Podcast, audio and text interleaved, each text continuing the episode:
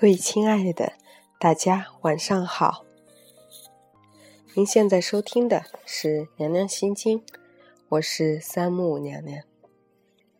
今天呢，我有一个非常新的想法，那就是我未来所录的每一期的节目，都希望有一个能够有意愿和想法去让自己变得更好的人收听。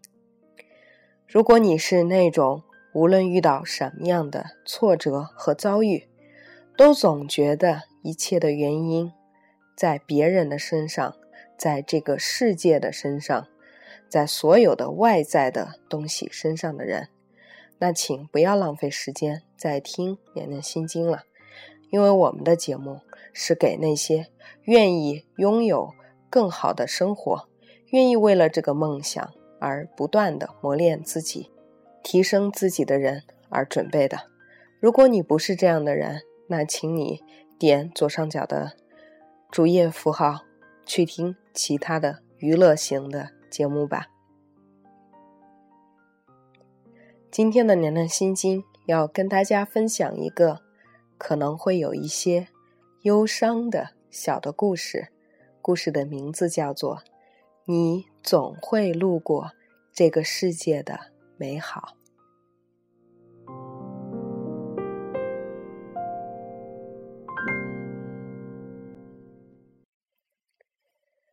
太深的伤口，你不敢去触碰。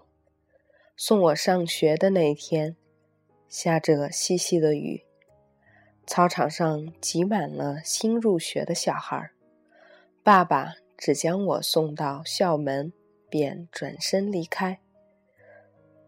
操场上，有的小孩哭成一团，有的小孩飞扬跋扈，也有的小孩切切不语，场面混乱不堪。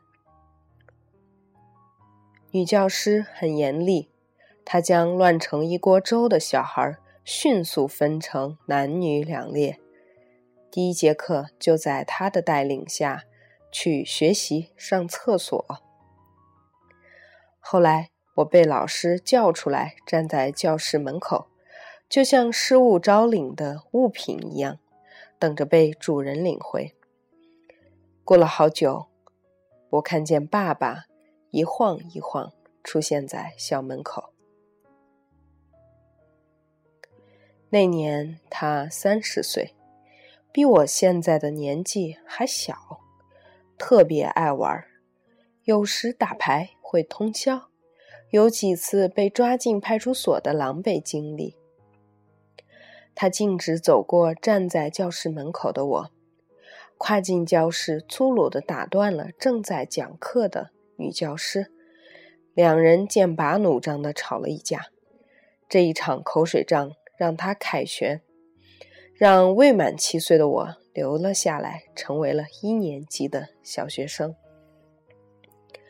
而付出的代价就是，在接下来的两年里，我多次因为各种原因被女教师虐打，我成为他对那个指着他鼻子冷嘲热讽的年轻男人的出气筒。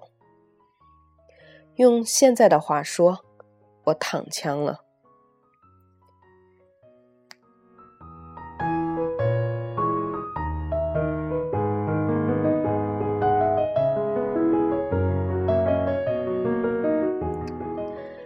初中时，我去离家十几里外的乡里读书。入学那天，仍是细细的秋雨，天上大雁排成一列，头也不回地朝南方飞去。长得比同年龄段孩子偏小的我，骑着一辆白鸽牌的二八自行车，嬉笑着看同行的女生摔进泥坑，而在一旁哈哈大笑。像是没长大的幼稚鬼。爸爸没有送我，有点伤心。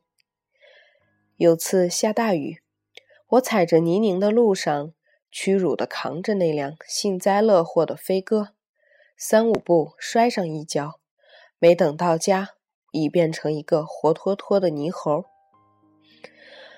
陆续有家长穿着不怕泥的长靴来接各自的孩子。我一边哭一边引颈张望，渴望在下个路口就能看见他，可是没有。我哭哭啼啼，一边摔跤一边赶路，一直到天都黑了，星子挂满整个天空，才走到村口，然后看见了抽烟的他，大步走了过来，接过我的白鸽。我一肚子委屈，问他为什么不去接我。他说有正经事要忙。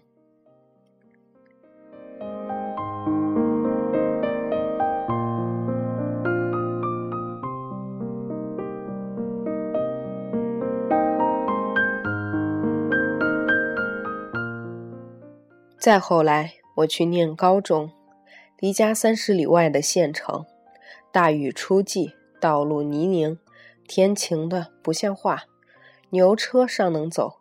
我背着厚厚的行李卷儿，搭着老乡的牛车，到了乡里，又换了一辆拉砖的汽车，花了半天的时间才进的城。整个路上，我都仰头看着那湛蓝无垠的天，对远方和明天充满美好的想象。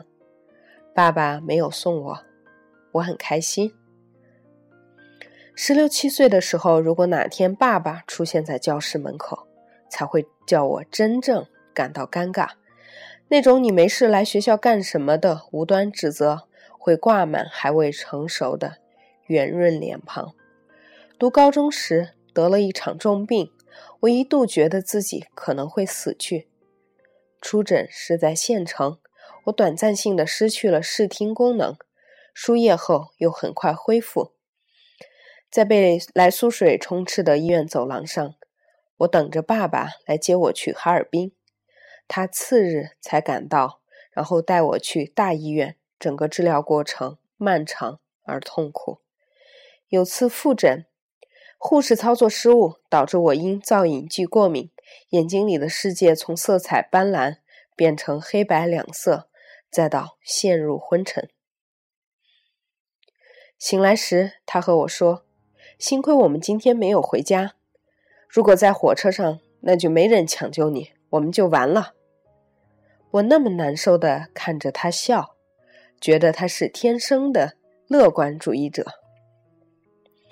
后来我去上厕所，一个人举着药袋，穿过阴暗狭长的走廊，在卫生间狂吐，栽倒在地，还是别人将我送回。我看见他眼里闪过泪光。我死要面子活受罪的和他说：“我很好，我 OK，我没问题。”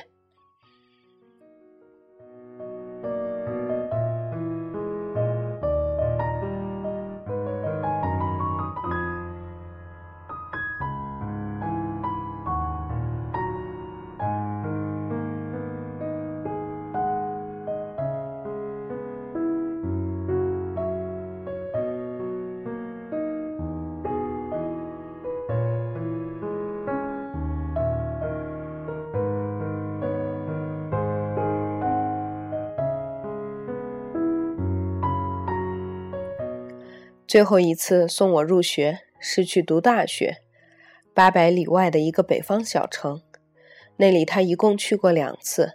第二次是我生病，他去探望，那次他又留宿一晚，舍友帮我们拍了一些照片，照片里他看上去仍旧年轻。那次他还和大家一起吃饭，然后请那些平时以欺负我为乐的兔崽子们多多照顾我。他们虚头巴脑的应承着。后来我翻照片的时候，发现他几乎没怎么照过相，拢共只有十几张，所以舍友帮帮忙拍下的照片，就成了我们俩为数不多的合影之一。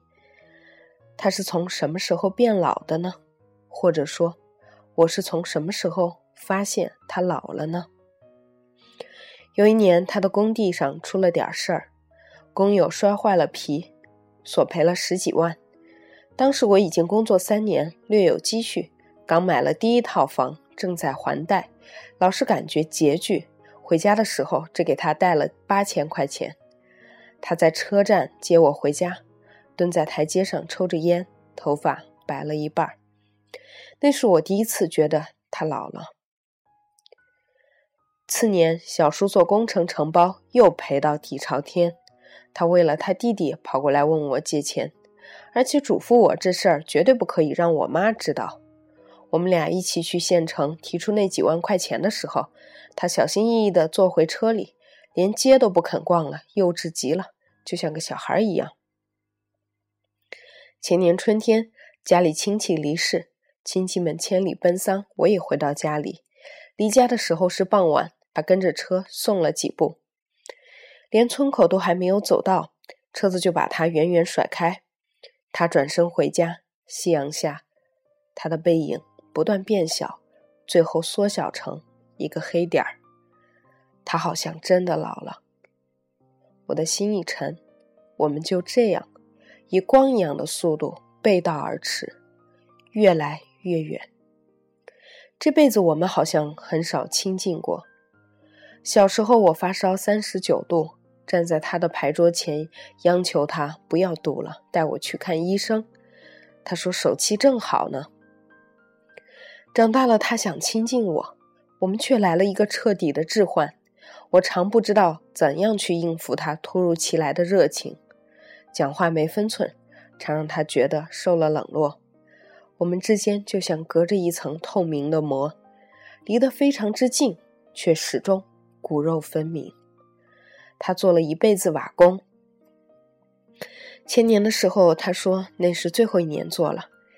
夏天的时候，我从北京回家，他进院子见我回来，整张脸笑得像核桃壳一般。为此歇了半天工，用摩托车载我去县城。那是他有摩托车以来第一次载我，一路上开得小心翼翼。我们去银行改了他的折子密码。去超市买了一桶葵花油，他说以后我再走，他就骑摩托车送我。数起来，我每次离家，他送我的时候并不多。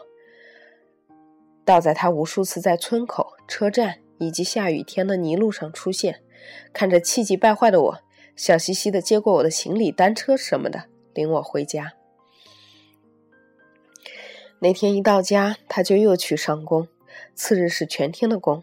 早上四点半，我还在睡觉，他就骑着摩托车突突突的带着人去干活了。爸爸，那个七月的清晨，迟你四个小时，我也离开家门，赶着去县城的大巴奔赴北京，奔赴所谓的他妈的可笑的梦想。那天，我们背道而驰。我想，你离开家时，是有再来看一眼睡梦中的我吧？像我小时候一样，不忍叫醒我，想叫我再多睡一会儿。一定的，你一定有偷偷来跟我告别。我们活着的时间漫长又短暂。我们的最后一面是前一天，你骑着摩托车，像是很帅的样子，意气风发的。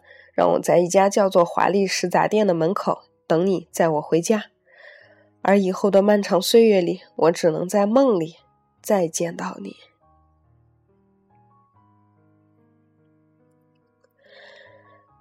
李安说：“人生就是不断的放下，但最遗憾的是，我们来不及好好的告别。我一个人在异乡打拼的日子。”经常在路上看着万家灯火，潸然落泪。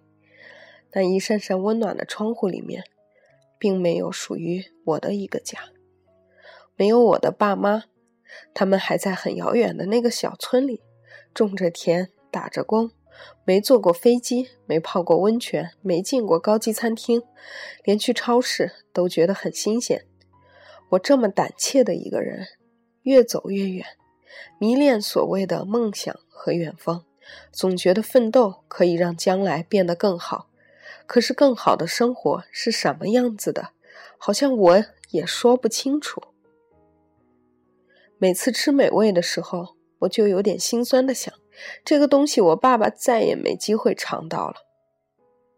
过了很久，我才知道，其实大人和小孩一样，很多时候也一样需要人照顾。爸爸这个人，他就像是另外一个自己，一点儿也不强大，贪玩、自控力差，做事常慢吞吞的。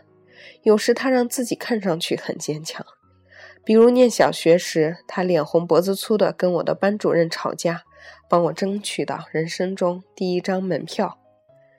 我那次过敏昏倒时，他背着我飙泪，大声喊我的名字。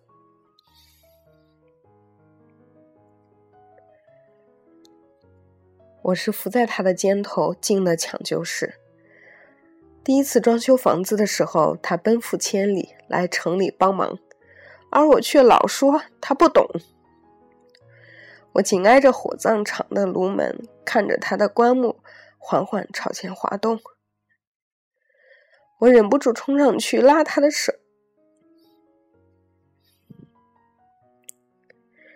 轻轻的摸他的脸。他依旧很年轻，微抿着嘴，一副受了委屈的无辜模样。我想不到还有比这更惨烈的告别。双手还沾着从你头部的伤口里流出来的血，我整个人仿佛被冻住了，过了好久好久才活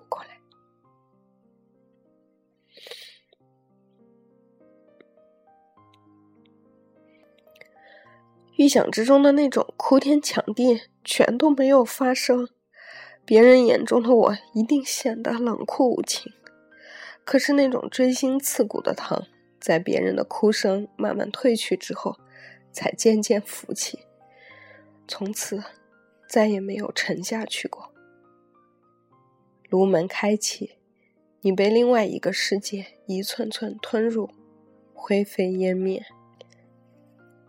整理遗物时，妈妈递给我一个平安豆，说是上个月你去县城干活的时候买给我的。这份礼物，在你离开人世的第七天才抵达我的掌心，像是你留给我的最后一句话。再见了，我祝你。一生平安。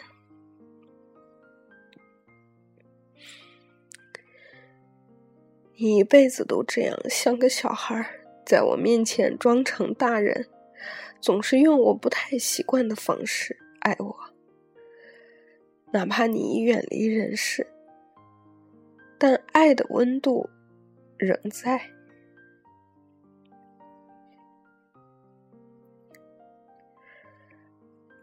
爸爸，谢谢你，我这辈子都收不到这样让人惊奇的礼物了。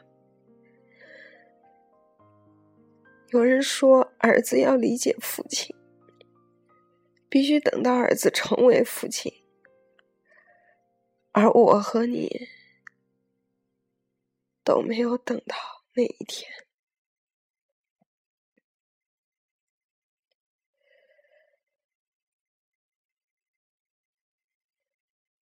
以上就是娘娘今天要跟大家分享的。你总会路过这个世界的美好，也许就像李安说的这样子，我们的一生就是不断的放下。但最遗憾的是，我们来不及好好的告别。有的时候。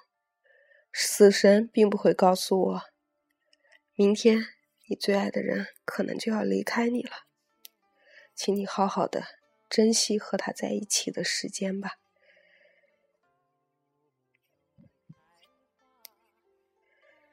不知道你听了这个故事，是否能够理解我们生活当中最爱的、最重要的东西是什么呢？你总会路过这个世界的美好，但路过的时候，也许还有另外一种选择，就是好好的欣赏和珍惜这个世界的美好。咱们明天再见。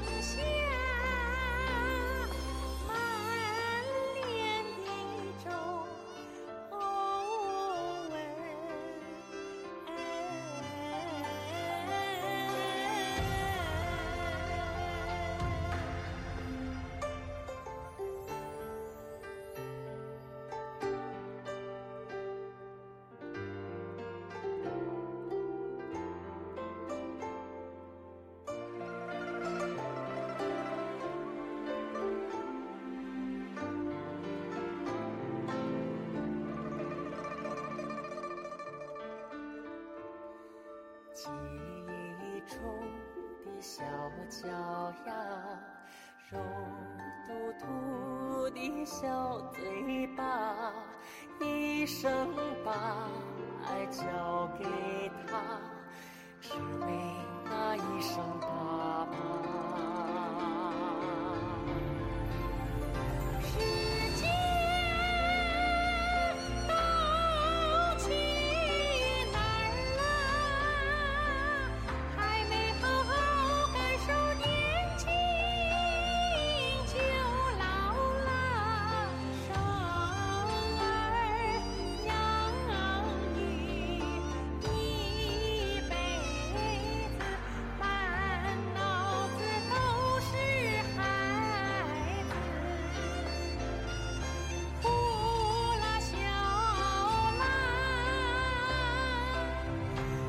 间都去哪儿了？